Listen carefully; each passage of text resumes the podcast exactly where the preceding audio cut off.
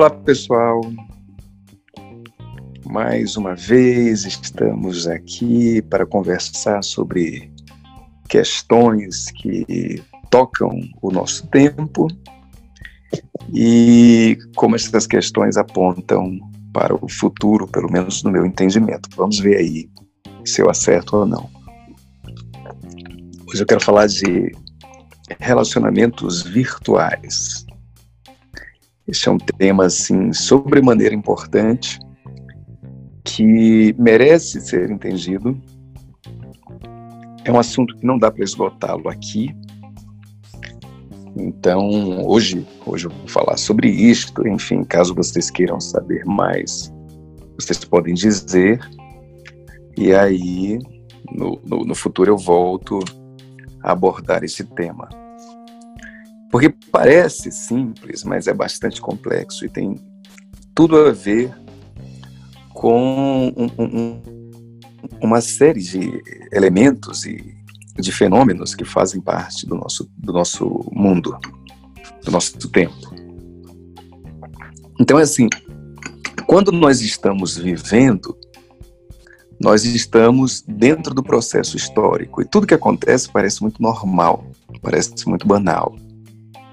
Então, nós temos um sentimento de normalidade quanto às coisas, como se elas simplesmente fossem, quando nós estamos vivendo, né?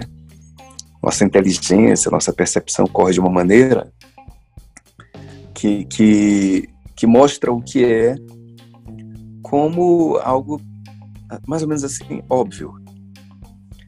E aí, quando resolvemos pensar um pouco, percebemos que aquilo não é tão óbvio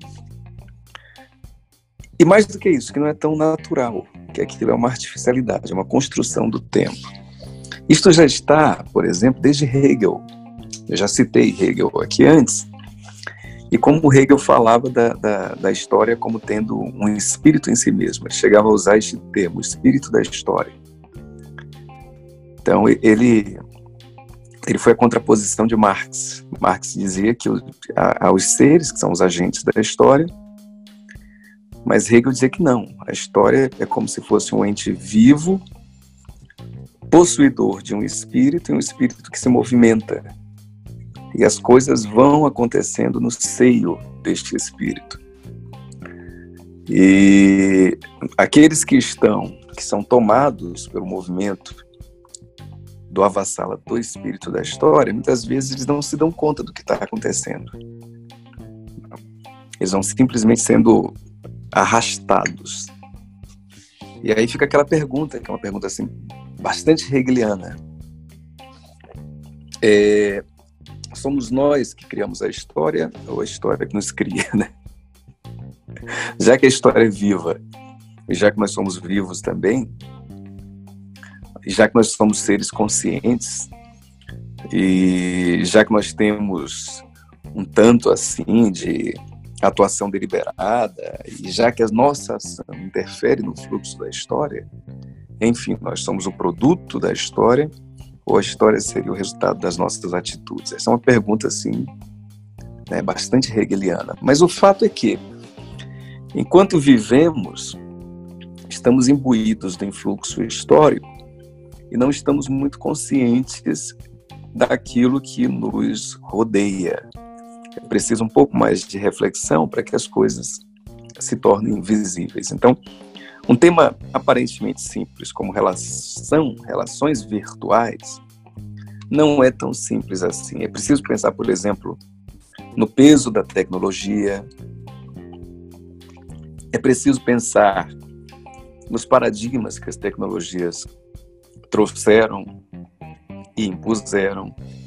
É preciso pensar na, na, na, própria, na própria internet e a mudança que ela impôs assim, na, na vida humana, na forma de, da, da, pessoa se situar no mundo, enfim, é preciso pensar uma série de coisas. E, portanto, não é possível esgotar este tema hoje. Logo, se alguém quiser saber mais sobre isso, pode colocar aqui nos comentários e aí eu volto a falar. Hoje eu estou aqui com a Turquesa e por enquanto com Roberto, com Roberto Carlos, que são meus companheiros nesta transmissão. Vocês que estão aqui, bem-vindos, vocês do YouTube também bem-vindos. E vamos lá, vamos começar a pensar sobre este assunto. Vamos começar de uma maneira assim mais ampla, pensando nas relações. Então, as relações existiram antes do mundo virtual. E as relações foram muitas coisas ao longo do tempo. As relações nem sempre foram iguais. Isso é um ponto assim muito importante de se considerar. Surge o mundo virtualizado e ele força uma mudança nas relações. E quando as pessoas percebem que o mundo que funciona com, com a internet, é o mundo que funciona em rede, é o mundo que modifica as relações, elas, costumam, elas começam a dizer assim: ah, agora está tudo mudando. E esta é uma declaração falsa. As coisas não estão mudando agora, as coisas estão sempre mudando, inclusive as relações amorosas e inclusive os sentimentos humanos. Então, os sentimentos humanos conhecidos hoje, eles nem sempre foram assim e muitos deles nem sempre existiram. Voltando, então os sentimentos mesmo, os sentimentos eles nem sempre foram iguais e, e até nem sempre existiram. O próprio sentimento amoroso, ele foi uma artificialidade. A lógica dos sentimentos ela foi se montando a, a partir de decretos, de acordos, de manejos, que foram assim paulatinamente se incluindo na realidade. As pessoas começaram a amar de uma maneira específica. Esses temas todos, eles dão pano para manga, assim. Tem, tem muita coisa que pode se dizer sobre o assunto, mas enfim, não vou esmiuçar agora. Só vou colocar isto aí como abertura. Os sentimentos também nem sempre foram iguais. As coisas para as quais os sentimentos eram dirigidos nem sempre foram as mesmas. Por exemplo, daqui um exemplo que é conhecido de todos. O amor à nação. O amor à nação foi algo que justificava, que justificaria a morte de muitas pessoas ao longo de um período bastante longo. É, muitos, por exemplo, soldados que eram, eram de exércitos monárquicos, quando eles partiam para a guerra, iam ali colocar assim, a própria vida e muitas vezes partiam com a certeza de que não voltariam. Eles gritavam assim: pela coroa, pela coroa, e iam para a guerra em condições de desvantagem. E aquele grito pela coroa, coroa representando o Estado do qual eles eram súditos, aquele grito simplesmente justificava tudo, né? fazia todo sentido do mundo a, a, a pessoa morrer por um regime político que, na cabeça dele, por exemplo, era igual ao Estado. E o Estado como sendo assim, uma espécie de. É, é, nós usamos o termo mãe, mas era mais do que isso. Né? O Estado como o centro da vida e da unidade psíquica daquele indivíduo. Então, quantas pessoas morreram pela própria nação? Derramaram seu sangue pela própria nação? E muitas vezes, não apenas porque a nação estivesse em risco, mas pensando, por exemplo, na, na expansão de uma nação, na moral de uma nação, na honra nacional, neste tipo de coisa. Ah, as pessoas iam para a guerra, iam com muito orgulho e quando voltavam, elas, elas ostentavam um tipo de heroísmo. A mesma coisa não se pode dizer hoje em dia, assim, que, há, que haja um orgulho das nações.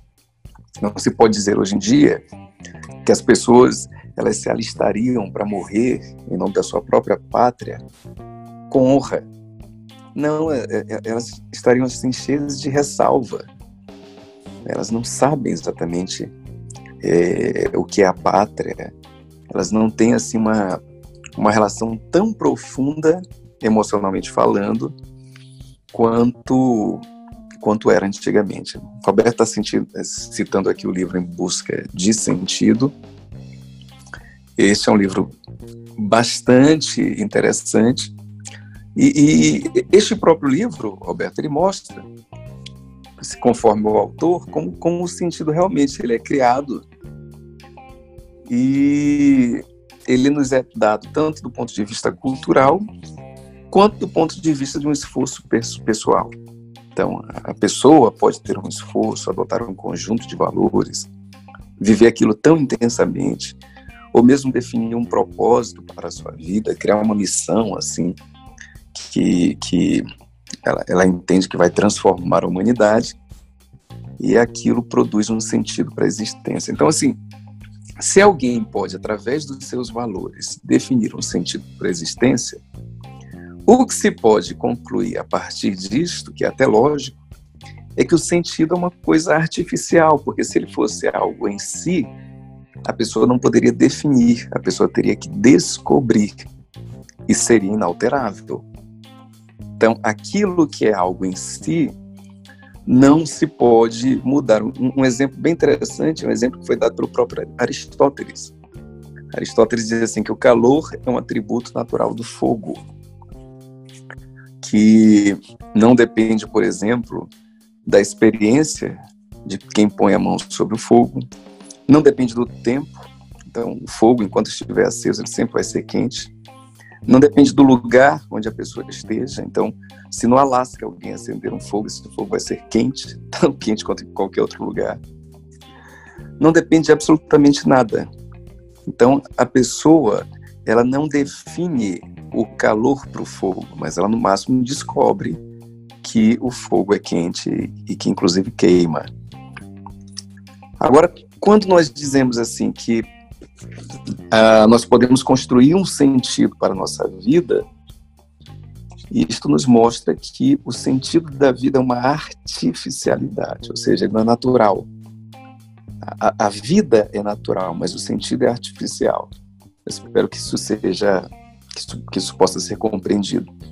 Há um sentido histórico, há um sentido cultural. Esse sentido cultural, ele naturalmente migra e muda através dos tempos, mas há também um sentido pessoal, que é um esforço que a pessoa que a pessoa tem, um, um, um esforço centrado no próprio intelecto e que lhe ajuda a, a, definir o sentido a partir do qual ela quer viver. Isso é, isso é muito legal. É, eu acho isso tão bom. As pessoas ficam meio tristes com isso, né? Porque elas foram montadas no paradigma de que o sentido é algo por si só. E aí, quando se diz assim, a vida não tem sentido, isso parece assim um tanto quanto né, triste. Pô, a vida não tem sentido. Mas assim, quando se diz a vida não tem sentido, isto representa dizer que a vida pode ter muitos sentidos. Se a vida tivesse um sentido em si mesmo, isso seria um problema, não incluiria tantas pessoas, porque nem todo mundo seria capaz de se coadunar com o sentido natural da vida. Agora, como a, a, este sentido ele faz parte de uma militância de cada pessoa, de uma construção, isto necessariamente pode incluir todo mundo. Mas mesmo este ponto aqui não é o centro desta, desta live. O fato é que as relações humanas, elas nem sempre foram iguais. E os pressupostos de, das relações, eles vão mudando. Eu quero começar dizendo o seguinte, que em algum momento da história houve uma moralização das relações amorosas. As relações amorosas, elas começaram a ser legisladas por estatutos morais e por que que isto aconteceu? Alguém entendeu que uh, uh, as famílias elas precisavam ser unidas dentro de um estado e que as famílias seriam a base da sociedade. Alguém entendeu isto? Né? E começou a passar isso, que a família era a base da sociedade. Aquilo que o indivíduo precisava, lhe seria fornecido sobretudo pela família. Então, os primeiros cuidados, a, educação básica, apoio efetivo, instrução moral, enfim. Né? Essas coisas seriam dadas pela, pela família. Seria mais fácil a, a família cuidar disto do que o Estado diretamente. Então, é, o Estado dá tudo isso, da assistência, da saúde, ou melhor, deveria dar, pretende dar tudo isso, da segurança, né? E aí, mas o Estado não conseguiria fazer isso com todo mundo o tempo todo e com suprema eficiência. Então, quem é que conseguiria fazer isso? A família. Né? Cada pessoa, ao nascer, teria ali um núcleo já organizado que lhe iria fornecer estas coisas. Então, começaram a defender a ideia: a família é a base da sociedade, a família é a base da sociedade. Chegando a, a algumas pessoas a dizer o seguinte: sem, sem a família, a sociedade se desintegra. Alguém chegou a dizer assim: nunca haverá uma civilização humana que seja capaz de prescindir da família. Bom, eles começaram a entender o seguinte, que qualquer coisa que ameaçasse a família, por conseguinte, iria ameaçar a própria sociedade. Então, seria preciso defender a família a qualquer custo. A maior ameaça que se notou sobre a família foi os sentimentos. Então, se as pessoas se casassem por amor, e se, esse, e se este amor, se a ideia de amor fosse a ideia de um sentimento de fato, a coisa seria muito complicada, porque os sentimentos eles podem mudar. Eu até já disse isso para vocês no DUP.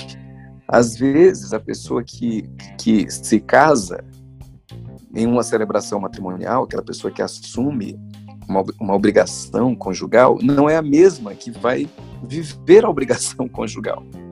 Porque a própria pessoa muda. Ela se casou em um estado de consciência. E com o tempo ela perde aquele estado de consciência e entra em outra fase. Então, é como se fossem duas pessoas distintas. Uma que deu seu sim e a outra que vai arcar com as consequências do, do, do sim. Daí os sentimentos mudam. Os sentimentos podem mudar, pelo menos. Então se constatou isto, né, muito cedo. Os sentimentos mudam, as pessoas podem casar por empolgação, enfim. Então seria preciso que as pessoas casassem por uma coisa que não mudasse, por uma coisa considerada inalterável, uma coisa que tivesse assim a, a, sua base completamente na racionalidade, não nas emoções. E que coisa é esta? Moral. Então, quando a pessoa casa, casa começaram a dizer, ela assume um dever moral. Amor começou a ser ensinado como sendo um dever moral. Então começaram a dizer assim que o amor é uma decisão. A pessoa decide amar. Entendem? Assim, a pessoa decide amar.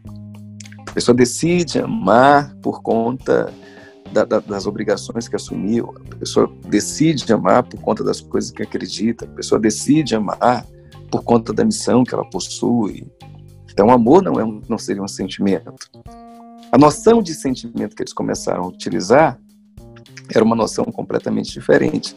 E a razão disto é que o sentimento mesmo ele, ele, ele, ele muda se as coisas não, digamos assim, não estiverem prazerosas. Agora, a moral, ela não pode mudar. O sentimento daquele que casou, daquele que contraiu uma obrigação, pode até mudar, mas a moral dele tem a obrigação de ser a mesma sempre. O dever que ele assumiu, ele, ele tem que honrar, não obstante qualquer coisa. Então, se percebeu, que moral seria uma coisa assim mais mais mais palpável do que sentimento e começaram a fazer uma super moralização dos sentimentos. Pessoa moral passou a ser considerada um tipo de ser humano puro, superior, muito mais confiável. A pessoa sentimental seria incerta, muitas vezes egoísta, um cidadão de segunda classe, movido a coisas muito menos nobres e indignos de confiança. Uma pessoa perfeita seria aquela que conseguisse arcar com as decisões que supostamente foram conscientemente assumidas. A outra pessoa que é movida apenas por empolgações este não prestaria uma sociedade devidamente civilizada. Então houve uma moralização dos sentimentos, porque, em tese, isto faria com que as famílias fossem preservadas o máximo possível. O prazer, ele foi criminalizado. Aliás, o prazer ele foi demonizado. Então, como havia um grande poder por parte do, do cristianismo, como o cristianismo era o maior paradigma deste tempo, então começou a dizer o seguinte: Deus é amor. Deus é amor. O demônio é prazer. o demônio foi associado ao prazer. Né? Tudo que era prazeroso começou a ser tido como satânico, né? como algo assim é, perturbador, não muito legal. E, e e houve um discurso cada vez mais forte, mais premente, de que Deus seria amor, que amor e prazer são coisas diferentes. Começou a se destacar uma característica do amor que seria o sacrifício. É, sacrifício seria uma tarefa sagrada. Né?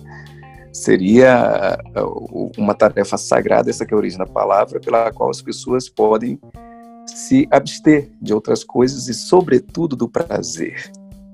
Então, o sacrifício justifica o sofrimento. Pouco a pouco começaram a ligar a ideia de sofrimento a amor. Não sei se vocês notam isto. Né?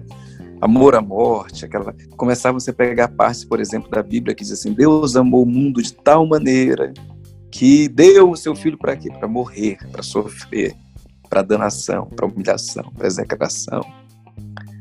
Aí as pessoas começaram a tentar a qualquer custo dignificar o papel daqueles que sofriam.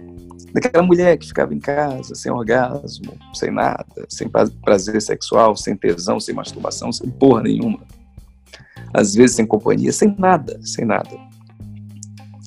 As pessoas deveriam ficar juntas por conta de um compromisso moral assumido. É, e, e, muitas vezes se fala assim, né? Quando, quando os, os, relacionamentos não dão certo, todo mundo vai atacar justamente os valores. Ah, os valores estão perdidos, ninguém gosta mais de ninguém, ninguém mais tem princípios. Notem como isso é uma coisa assim bem moral, né? Não tem mais princípios. Então, se, sempre relacionamento, no fundo, é associado à obrigação, a sacrifício, à honra, a este tipo de, de coisa. Só que essa é uma visão antiga. Há muito tempo que ela não dá mais certo. Esta visão custou a vida de muitas pessoas, não no sentido de que as pessoas foram assassinadas por isto, mas se bem que houve sim, um assassinato simbólico, existencial. E, enfim, isto foi sendo foi sendo sistematicamente rejeitado Aí o que, que começou a acontecer? Aí vem o segundo ponto da live de agora, que era um resgate do prazer. É, Bauman, notorista, Bauman ficou escandalizado. Eu acho Bauman muito tolo, mas enfim, Bauman ficou escandalizado com essa coisa do, do, do prazer, né? o prazer, o prazer. E ele ficou escandalizado com o prazer por uma razão muito simples. Né? É, o prazer é dinâmico, enquanto que a obrigação é uma coisa sólida. A regra é uma coisa sólida. A, a regra para ser alterada, ela depende assim de, de, muitas burocracias, de muitas coligações. O prazer não, o prazer é mais fluido. Uma pessoa pode sentir o maior prazer por, por uma coisa agora, por uma companhia agora, por alguém, mas em seguida, se aquele alguém, aquela coisa, aquela situação não se sustentar, o prazer vai, vai embora. Então, o prazer ele tem uma natureza mais livre do que a obrigação. Aliás, a obrigação é uma inimiga declarada da, da, da liberdade. Né? Todo mundo sabe né, que havendo obrigação não há liberdade. Já o prazer, não. O prazer ele tem uma, uma natureza assim intimamente ligada à liberdade. Prazer e liberdade são coisas que são muito associadas. Não quer dizer que a pessoa só vai ter prazer se ela tiver total liberdade, mas há no prazer uma afinidade com a liberdade. E aí começou a surgir um tempo onde a reivindicação do prazer, o resgate do prazer começou a ocorrer. O prazer em todos os sentidos. Primeiro, o prazer sexual. Mulheres começaram a não admitir mais homens que, forem, que fossem incompetentes. Isso não foi, não foi total, é claro. Né? Isso não foi é, total. E aí, é claro que ainda hoje é, se vê mulheres que não têm uma vida sexual muito satisfatória, mas que se submetem. Só que hoje se vê muito mais mulheres falando sobre o prazer feminino, sobre sexo. Aliás, é, é, eu pessoalmente vejo muito mais mulheres falando de sexo do que homens. Mulheres, pelo menos as que eu conheço, não sei se eu só conheço mulher parada, mas enfim. mulheres falam muito mais de sexo do que homens assim, infinitamente mais. Dizem que homens gostam mais, né? Não sei, não sei que história é essa, mas mulheres falam, falam muito mais. Então, primeiro foi uma libertação sexual, pelo, se, se não completa, mas pelo menos um direito maior de se falar, de se abordar o assunto. Aí, essa liberdade sexual começou a se expandir, se espalhar por, por, outro, por outras áreas. Começou-se a falar, por exemplo, em trabalhar com aquilo que se gosta, porque o trabalho também não era uma coisa muito voluntária antigamente. Chegando-se a ponto de uma família ter o poder de decidir qual seria o trabalho que alguém iria exercer para o resto da vida. Então, o trabalho também era uma obrigação. E aí depois o trabalho passou a ser uma conveniência. Supostamente a pessoa podia dizer: não, eu mesmo vou escolher o meu trabalho. Mas era uma conveniência, havia certas condições que precisavam ser atendidas. E de repente começou a falar: não, interessante a pessoa fazer aquilo que ela gosta, porque ela vai ter prazer de trabalhar o dia inteiro, ela vai ser muito mais produtiva, e enfim. Então, agora trabalho também fica associado ao prazer. Essa associação entre trabalho e prazer é uma associação muito capenga, que, que hoje dá muitos problemas. Talvez até valha a pena se discutir isso depois. Mas tem muita gente assim frustrada e, e ineficiente com, com problemas também por conta disso. Aí depois muitas outras coisas começaram a ser ligadas ao prazer. Houve um, um total resgate do prazer completo. Hoje até a educação dos filhos tem que ser uma coisa mais prazerosa, a educação em geral assim, tem que ser prazerosa, o professor tem que saber como chamar a atenção. Não é assim, o estudante não tem o dever de aprender, mas o, o professor é que tem o dever de ser divertido. Ele tem que saber chamar a atenção. Se o estudante não quiser uh, aprender, ele não vai ser taxado como era antes, de alguém irresponsável que simplesmente vai ser punido. Não, o professor vai fazer parte dessa falência, talvez a culpa maior seja dada ao professor do que ao próprio estudante, porque o professor não foi pedagogicamente atrativo.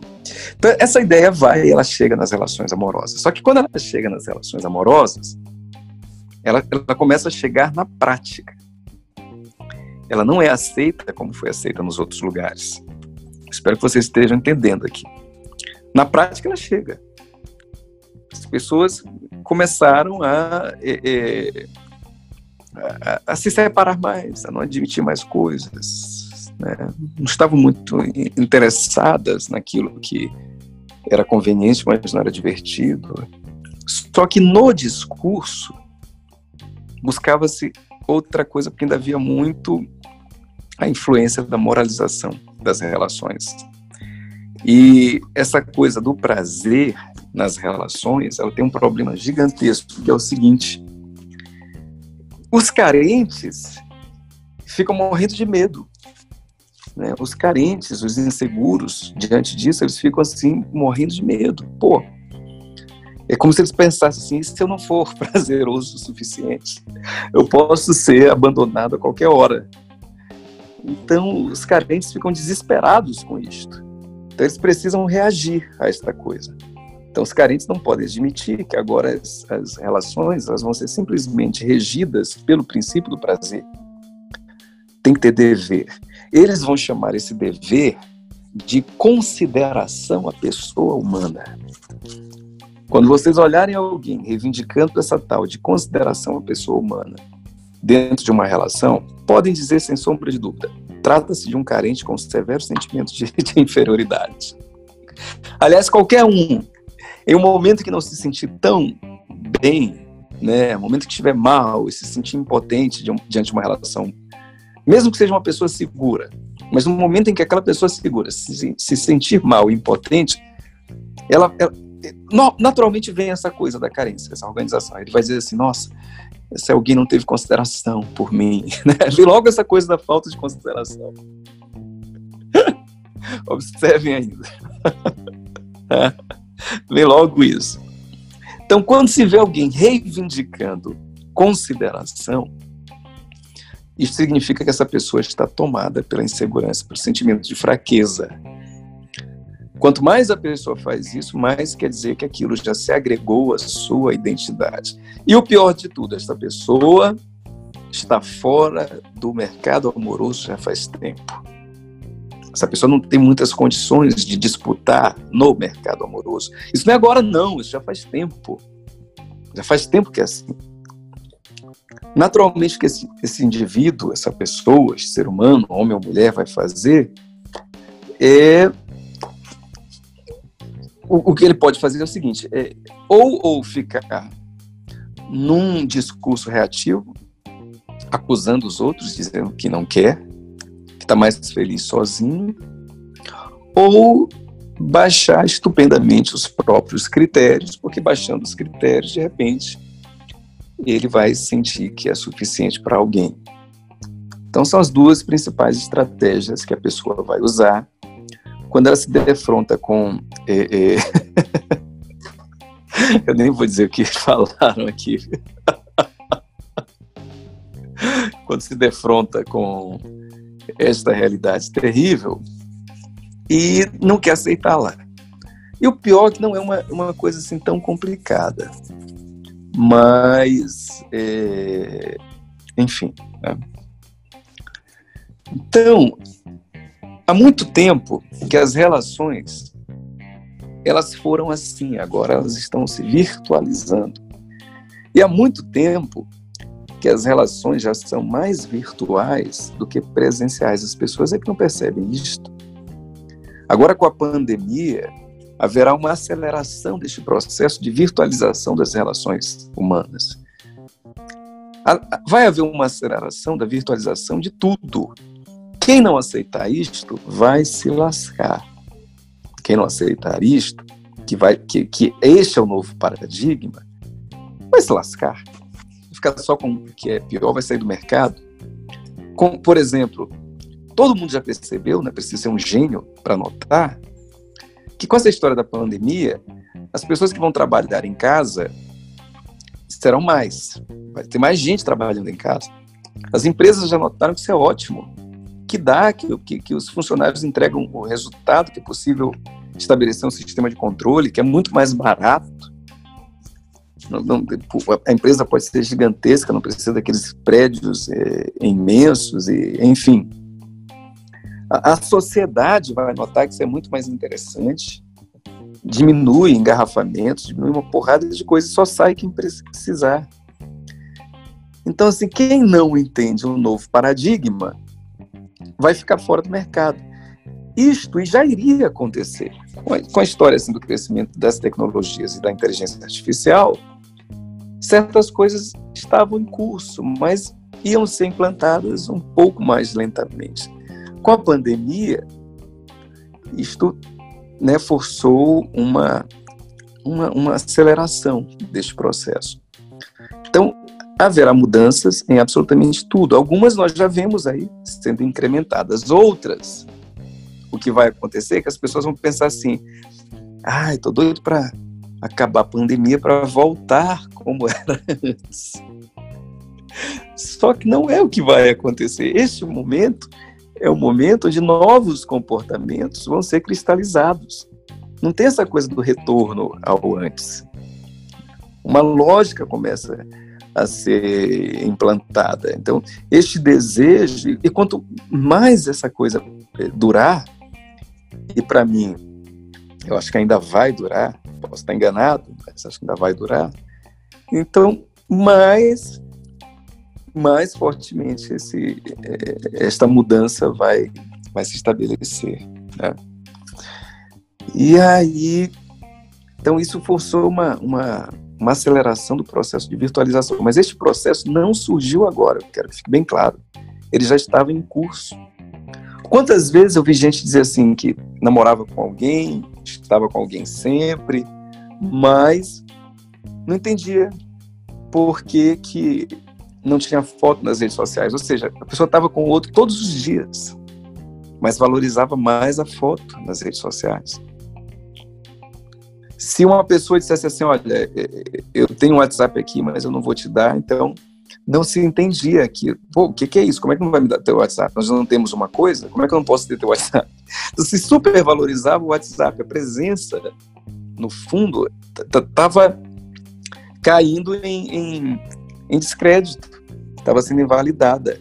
Participar da rede social das pessoas era, é, era como se fosse assim, uma espécie assim, de complementação. A relação chega à plenitude quando é uma relação tanto presencial quanto atestada pelas redes sociais. Então, já faz um bom tempo que as redes sociais são o estopim, assim, é, é, elas representam assim, o casamento dentro das relações. As pessoas passam muito tempo nas redes sociais se comunicando, e, enfim. Então, isto é, é, que estava em curso começou a acontecer. Só que tem uma. Cada vez mais as relações vão para lá. Consequentemente, quando as relações vão para as redes sociais, aí se percebe uma coisa que é bem interessante. Nas redes sociais não há distância. Por exemplo, nós agora estamos em vários em pontos diferentes do Brasil e em pontos diferentes do mundo. Tem alguém conosco aqui que está tá na Europa, está no Reino Unido. Então, assim, estamos em, não, não há distância, estamos todos juntos aqui no mesmo lugar. Então, a pessoa nota isso. Assim. Então, é, é, nas redes sociais não faz mais sentido a pessoa pensar em falar apenas com alguém que está na próxima rua, que está na. Não, a pessoa começa a se conectar com todo mundo. Aí o que, é que vai acontecer nas redes sociais? Né? Na rede social, olha aí, vamos lá, começa a ganhar espaço aquele que tem uma conversa mais agradável. Não tens uma conversa agradável? Não é saber falar, não é ser eloquente. Quem quer ser eloquente muitas vezes se torna mais chato ainda. Mas aquele que é uma companhia boa de papo. Há uma super revalorização do prazer. Notem que na internet as pessoas estão quase que todo tempo vendo coisas que lhes são prazerosas, videozinhos engraçados, estão rindo o tempo todo, estão assim tomadas por emoções mais intensas. Então, é, é, agora na internet não se concorre mais com outras pessoas, se concorre com o prazer constante que as pessoas têm ali naquele lugar. Ali é, as pessoas andam, Turquesa e Roberto, né, na, na, na, intensidade das emoções quase o tempo inteiro. Quase tempo, o, to, o tempo todo. Tem um vídeo que assusta, tem uma, um, sei lá, um, uma cena que surpreende, que é muito engraçada, que é muito tola, que é muito, sei lá, que é muito qualquer coisa. Né? Então, na internet é com, exatamente, é como uma droga, pronto, é como uma droga. Então na internet já não se admite mais experiências mornas. Elas morrem, assim. Pessoas começam a falar, fica um negócio assim, morno. Vocês vão, acho que todo mundo já passou por isso aqui. Aí morre, morre. Tem aquele interesse, aquela conversa tá morna. Ela morre. Então, o indivíduo tem que aprender a provocar esta intensidade logo. Se ele não for bom em provocar essa intensidade, aí ele, ele perde, ele perde a conversa. E essa intensidade pode ser qualquer coisa, assim, até raiva, certo? que importa essa coisa da intensidade. Vocês vão notar o seguinte, quando vocês estão brigando com alguém, vocês ficam muito tempo ali com aquela pessoa brigando, né? Quer dizer alguma coisa, acrescentar mais alguma coisa, mas enfim, a intensidade conecta mais do que o fato de ser morno. Então há um resgate do prazer, um resgate da, da intensidade que surge com as relações virtuais. Não faz mais sentido dizer agora que as relações são à distância, porque Agora, a distância não é mais medida em termos é, físicos, a distância é medida em outros, a partir de outros parâmetros. Aí é claro que tem algumas pessoas que vão ter certa dificuldade, né? A primeira é essa, assim, é, porra, é, é, eu, eu, tenho que ser prazeroso. Eu não preciso ser prazeroso o tempo todo. Né? Ninguém fique desesperado, não, tá? Não precisa ser prazeroso o tempo todo. Às vezes, o outro não responde também por conta dele. Ele tá, a pessoa se apagou ali, digamos. Não tem problema nisso. Eu não preciso ser 100% do tempo prazeroso. Mas eu preciso ser uma experiência prazerosa. É aqui que está a questão. Porque sempre vem aquele que diz: ah, mas ninguém pode ser prazeroso o tempo inteiro. Ninguém pode ser nada o tempo inteiro. Ninguém pode ser nada tá? Ninguém pode ser nem caridoso o tempo todo, ninguém pode ser bom o tempo todo, ninguém pode ser santo o tempo todo, ninguém pode ser nada o tempo todo. Quando se diz que uma pessoa é alguma coisa, não é porque ela é aquilo perenemente, mas significa que ela tem tendência, tem propensão a ser daquela forma. Então, uma pessoa alegre não é uma pessoa que nunca chorou, mas uma pessoa que propende a alegria, ela, por mais que ela tenha tristeza, ela vai se recuperar daquela tristeza muito mais facilmente. Ela vai encontrar felicidade com menos motivação, enfim, esse tipo de coisa. Mas uma das dificuldades é a seguinte: no paradigma anterior, as pessoas tinham uma falsa sensação de controle com a proximidade. É, é engraçado assim nós temos a falsa impressão que quando nós estamos próximos, fisicamente próximos a alguém, que nós estamos mais seguros, conhecemos mais aquela pessoa. E isso é uma falsa impressão. Né? Tem gente que até diz assim, olha, não saio com o que eu não conheço. É, que loucura, né? então como é que vai conhecer a pessoa? Tá, só sai com quem tu conhece? Como é que se conhece? Vocês nunca saíram. Mas se nós pensarmos assim numa coisa horrenda, que é um problema sério, que é, por exemplo, a pedofilia, é...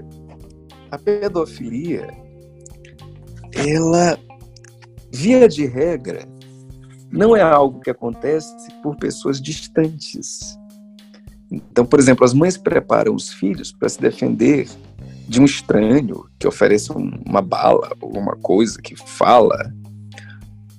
Só que os filhos estão totalmente expostos à, à, à, à agressão daqueles que são os conhecidos, com quem ele se sente preparado ou protegido, ou pelo menos não ameaçado. Então, onde é que você vai ver assim? Você vai ver assim casos de pedofilia dentro de casa, um pai um tio, primo, irmão, né? É, se vai ver casos de pedofilia é, é, de um sacerdote, assim vai. Eu gostei desse comentário aqui, que foi dito assim: ah, eu experimento muito desconforto na proximidade. E, mas aí o, o grande lance é o seguinte: é que na proximidade, nós tem, a, a, proximidade tem a ver assim, com uma impressão de que se sabe o que a pessoa está fazendo, com quem ela está, né? com quem ela é, fala, o que ela faz. As coisas ali estão, estariam mais ou menos observáveis. Então, não é só o controle no sentido da, da do contato completo, de, mas assim, tu podes até sentir o desconforto da pessoa te ver. Talvez tu até queiras não ser vista por ela, não ser visto por ela, não, não ter que ela não, não tenha condições de monitorar a tua vida, mas tu queres ter condição de monitorar a vida dela. Então, é, é, este sentimento de que há certo controle com a proximidade, com o fato de estar ali alcançável, de dar para ver, de saber ali o que, que a pessoa anda fazendo, com quem ela está.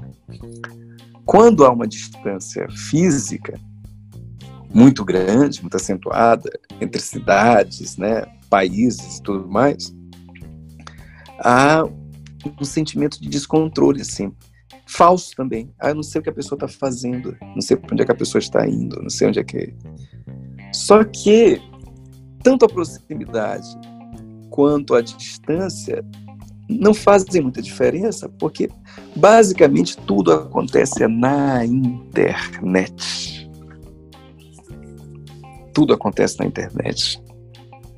Ninguém está saindo muito de casa, assim, a caça, né, como acontecia é, antigamente. Cara podia sair pelas ruas mesmo, ver quem passava, abordava, pegar um carro. Né? É, ninguém está fazendo isso. Quando eu digo ninguém, é claro que tem quem faça, né? Eu falo assim, é a tendência. Então, a, a coisa basicamente acontece na internet.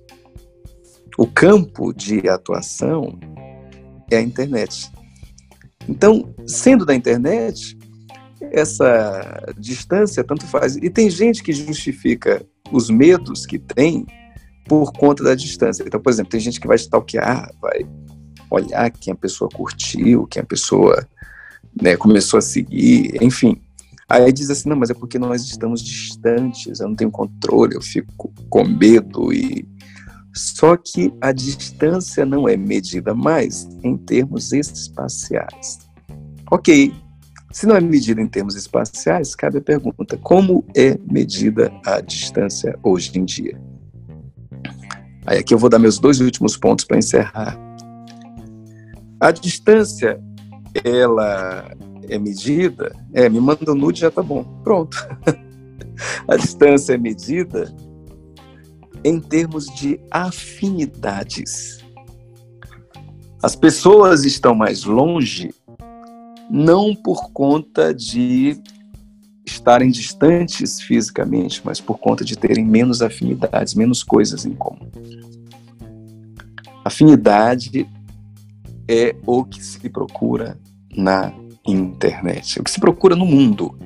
E é mais fácil encontrá-las na internet.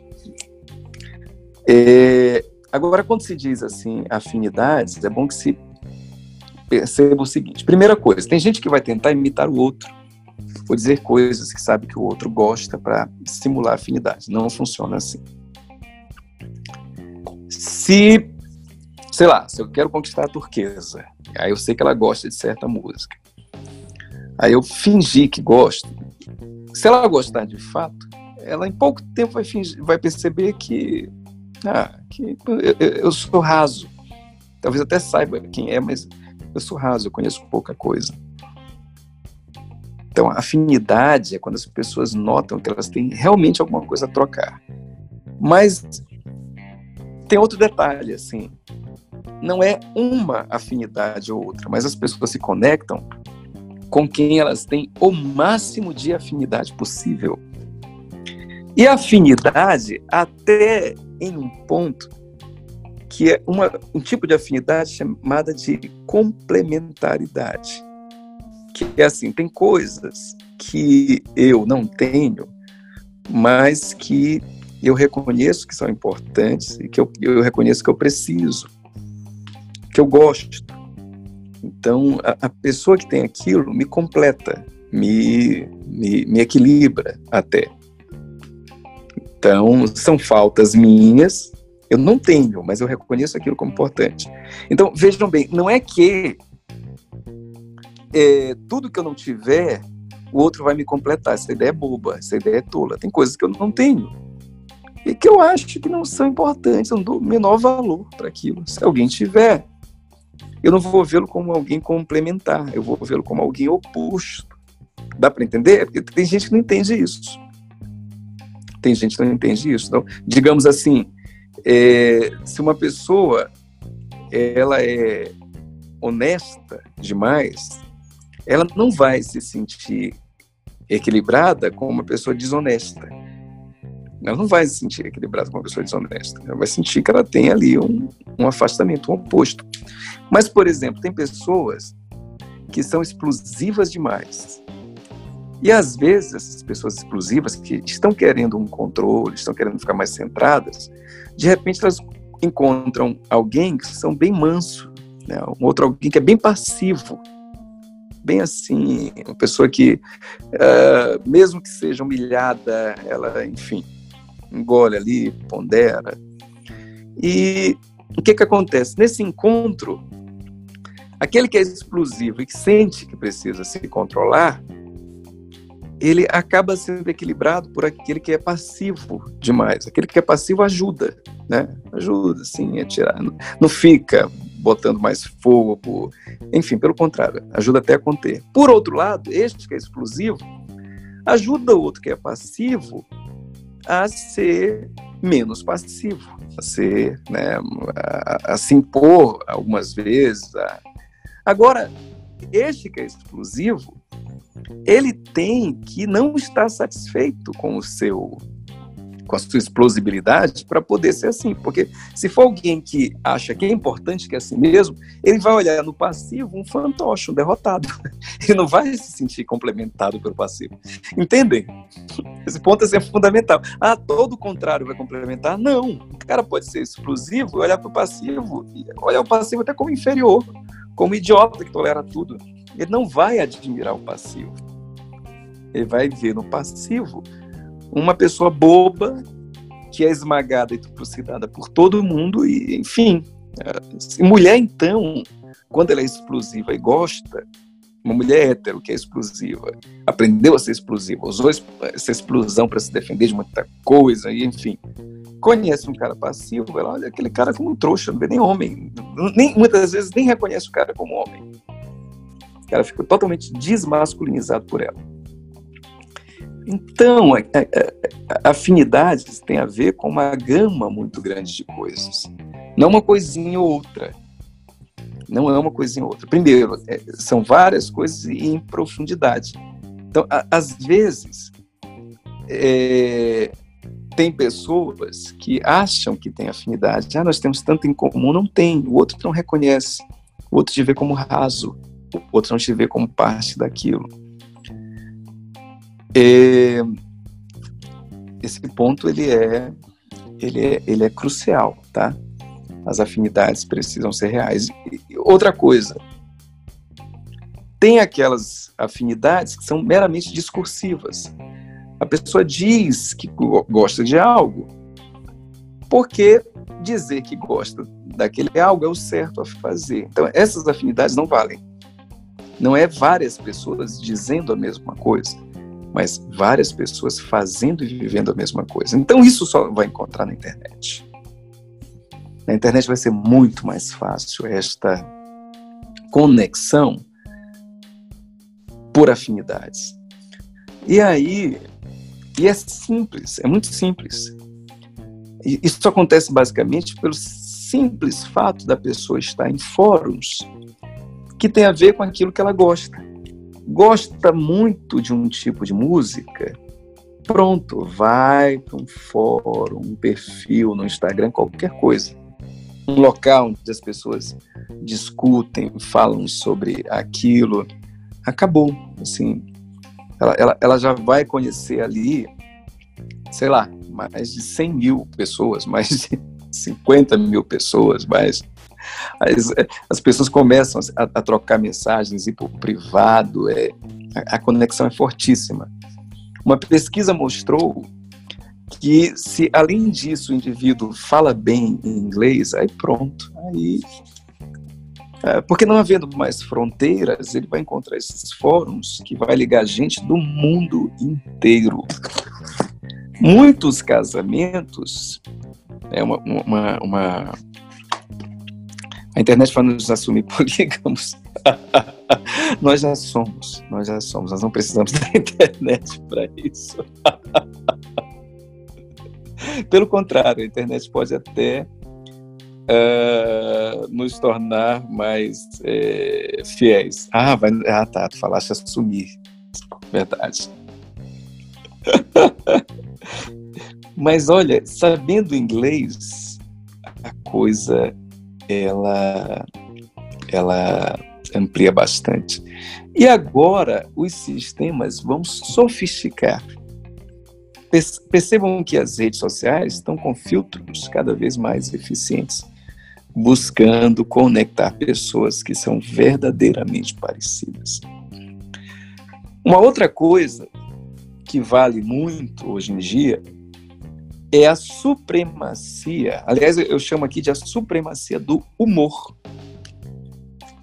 E quando eu digo humor, eu não estou falando daquelas palhaçadinhas bobas, não, mas uma pessoa que realmente tem inteligência. Não, ninguém tem humor se não tiver inteligência, tá?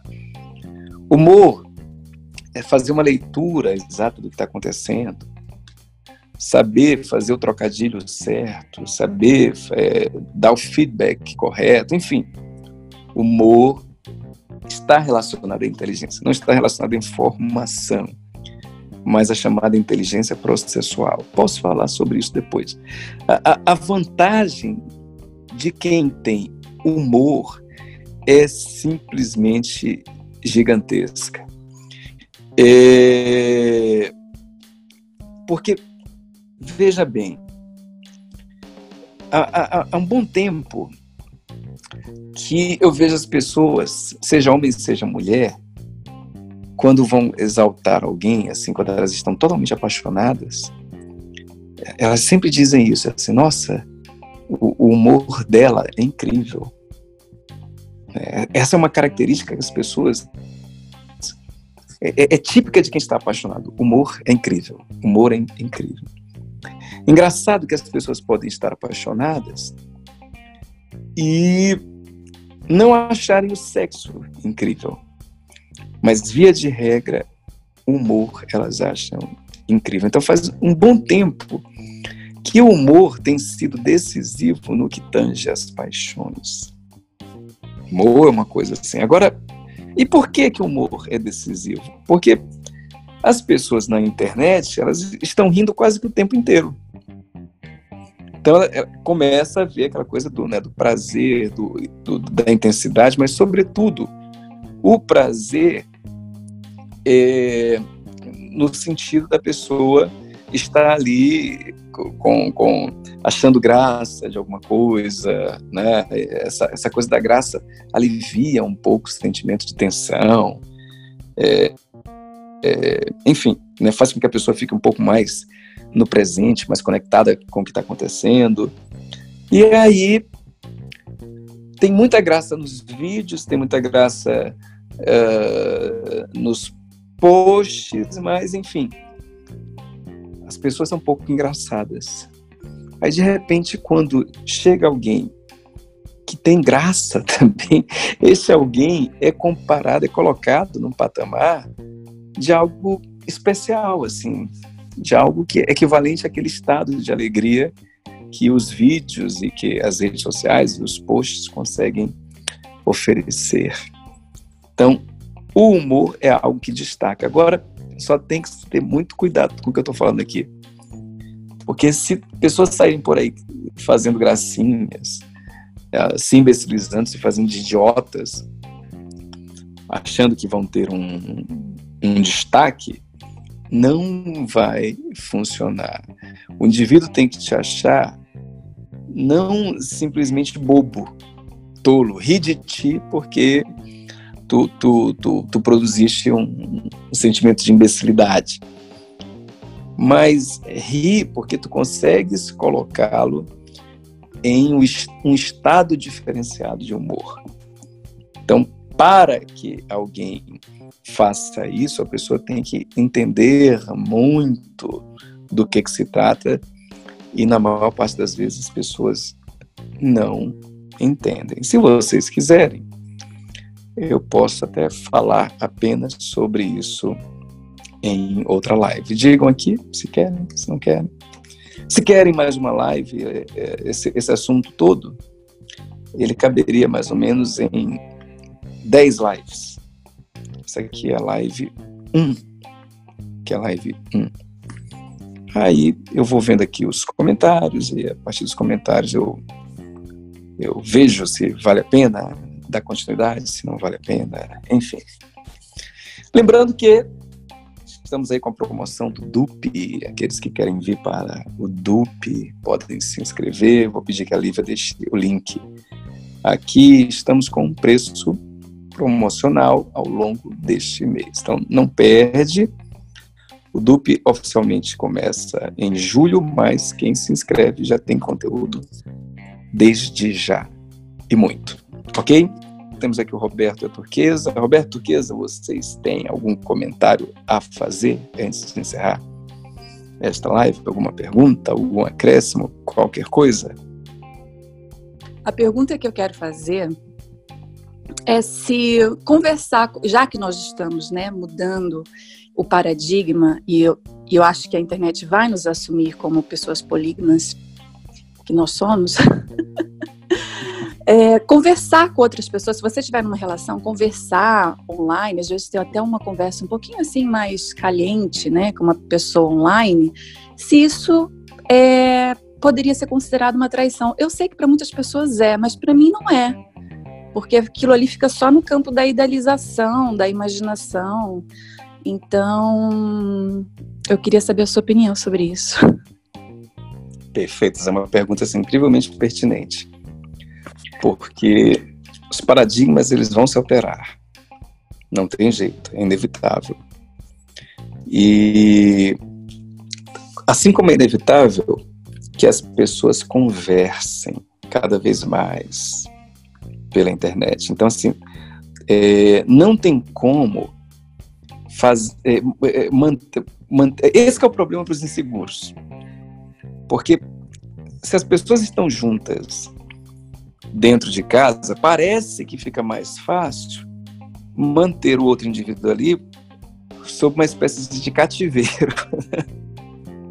parece que fica mais fácil. E antigamente era até mais ou menos possível. Agora com a internet, não. Os seguros ficam desesperados porque é, é, é muito difícil controlar o que, que o indivíduo está fazendo na internet, especialmente uma internet que é carregada no celular. E, e ainda é razão de muitas separações, por incrível que pareça, até agora. Né? Mas as pessoas vão sistematicamente notar que não tem como manter esse controle. Então, por exemplo, tem, tem divórcios que foram é, startados porque uma pessoa foi para o banheiro e levou o celular. Aí a outra ficou assim, pô, o que, que vai fazer com o celular no banheiro? Só pode estar falando com alguém. Aí foi mexer no celular, enfim. Então, é, é cada vez mais difícil impedir que uma pessoa fale com várias. E, e, por várias razões, assim. Nem sempre que uma pessoa começa a falar com outra, ela começa a falar com outra, querendo que aquela fala se torne algo calente. Ela começa com certa inocência e de repente, quando ela se vê, já está numa conversa ali que ela não esperava e bom. Mas o ponto é, não tem como exercer este controle e impedir. As pessoas, inevitavelmente, vão cada vez mais falar com um número grande de outras pessoas. Tudo aquilo que se torna, por assim dizer, popular, acaba se tornando normal. Então, até agora ainda há certa resistência, assim, né? se, se uma pessoa sabe que, sei lá, a namorada dela, o, o noivo, estava com conversas na, na, internet com alguém, a pessoa ainda se sente muito mal e, e, ameaçada. Então, ainda é predominante esse sentimento de desconforto. Mas eu te garanto, dentro de uns 5 anos, 5 a 10 anos, é, isso vai ser minoritário, já vai ter diminuído consideravelmente. Porque não, não, não tem como, não tem como barrar. É, é, é impossível. E, e, quando se barra, ainda tem um outro efeito colateral, que é o seguinte: uma pessoa que resolva ser 100% fiel, quando eu digo 100% fiel, é, é, nesse sentido, assim, ela não quer nem pensar em outro, não quer nada. Ela começa a ficar entediada. Tem seu sentimento de que tudo é muito previsível, muito igual. Né? Por isso que eu acho que é bom para a relação, inclusive, de vez em quando ter uma conversa assim com uma pessoa diferente. pois é, pois é.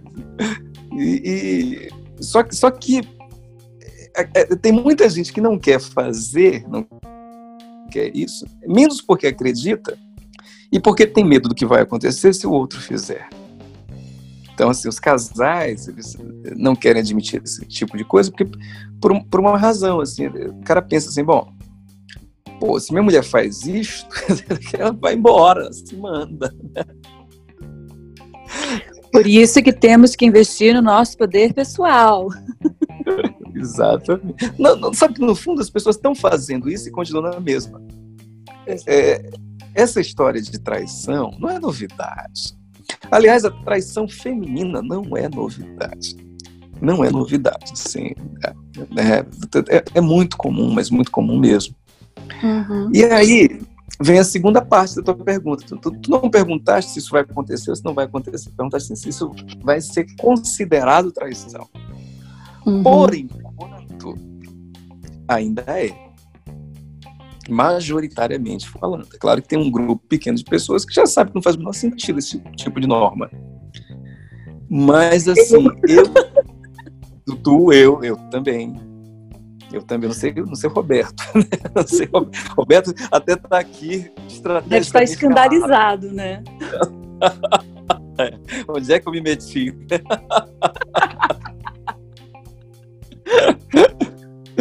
Mas enfim, daqui a uns cinco anos não vai ser mais a mesma coisa. É claro que o que nós estamos falando aqui vai ser, vai ser assim, vai parecer que é coisa de Satanás, que é coisa do diabo, né? Vão querer me exorcizar. Querer exorcizar, são duas pessoas sem Deus no coração, e assim vai. Mas estes que querem, sempre foi assim, desde a da Inquisição para cá, é sempre assim, os pecadores querem exorcizar e, e, e, tocar fogo em outros que não são mais pecadores, apenas disseram publicamente aquilo que os outros pecadores não conseguem assumir. Exatamente. Mas, enfim, eu vou, eu vou, deixar que tu dês aí a mensagem final pro, pro, pro pessoal. Eu acho, eu acredito muito. Uma das coisas que nós fazemos lá no meu grupo dos mafiosos, que nós temos a página da Máfia Turquesa, é sobre adaptabilidade, né? Nós temos que nos adaptar ao cenário. Ficar aí discutindo, ai, deveria ser assim, não deveria, você perde tempo e você perde poder. Então é melhor se adaptar, que, como Darwin falava, né? Sobrevive. É, são os que sobrevivem.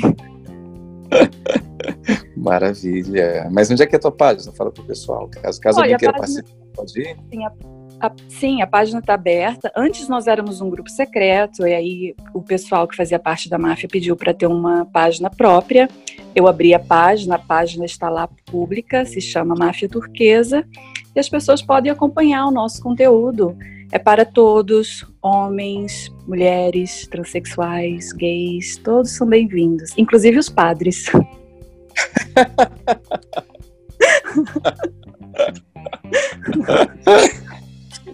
ótimo, mas pelo menos eles podem participar assim de uma forma segura, ou, ou aparece lá a identidade da pessoa.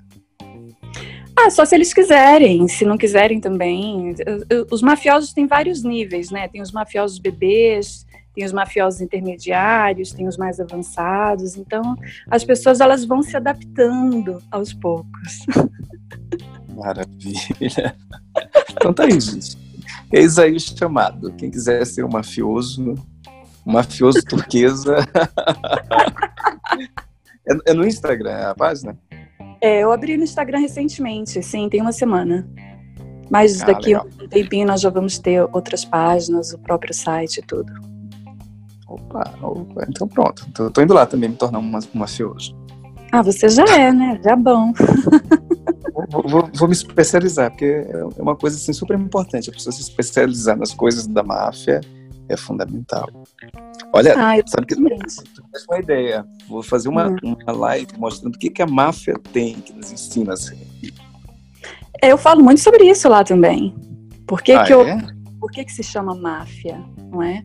Qual, é, qual a vantagem que os mafiosos, apesar de serem criminalizados pela sociedade, por que, que tem muitas coisas mafiosos que nós deveríamos adquirir e assimilar e nos comportar daquela maneira?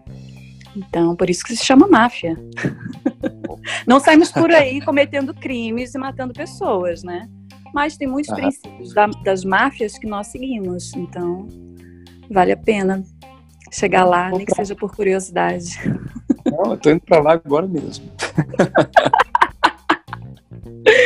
Obrigado, Mindona. Imagina, para beijo, Um beijo.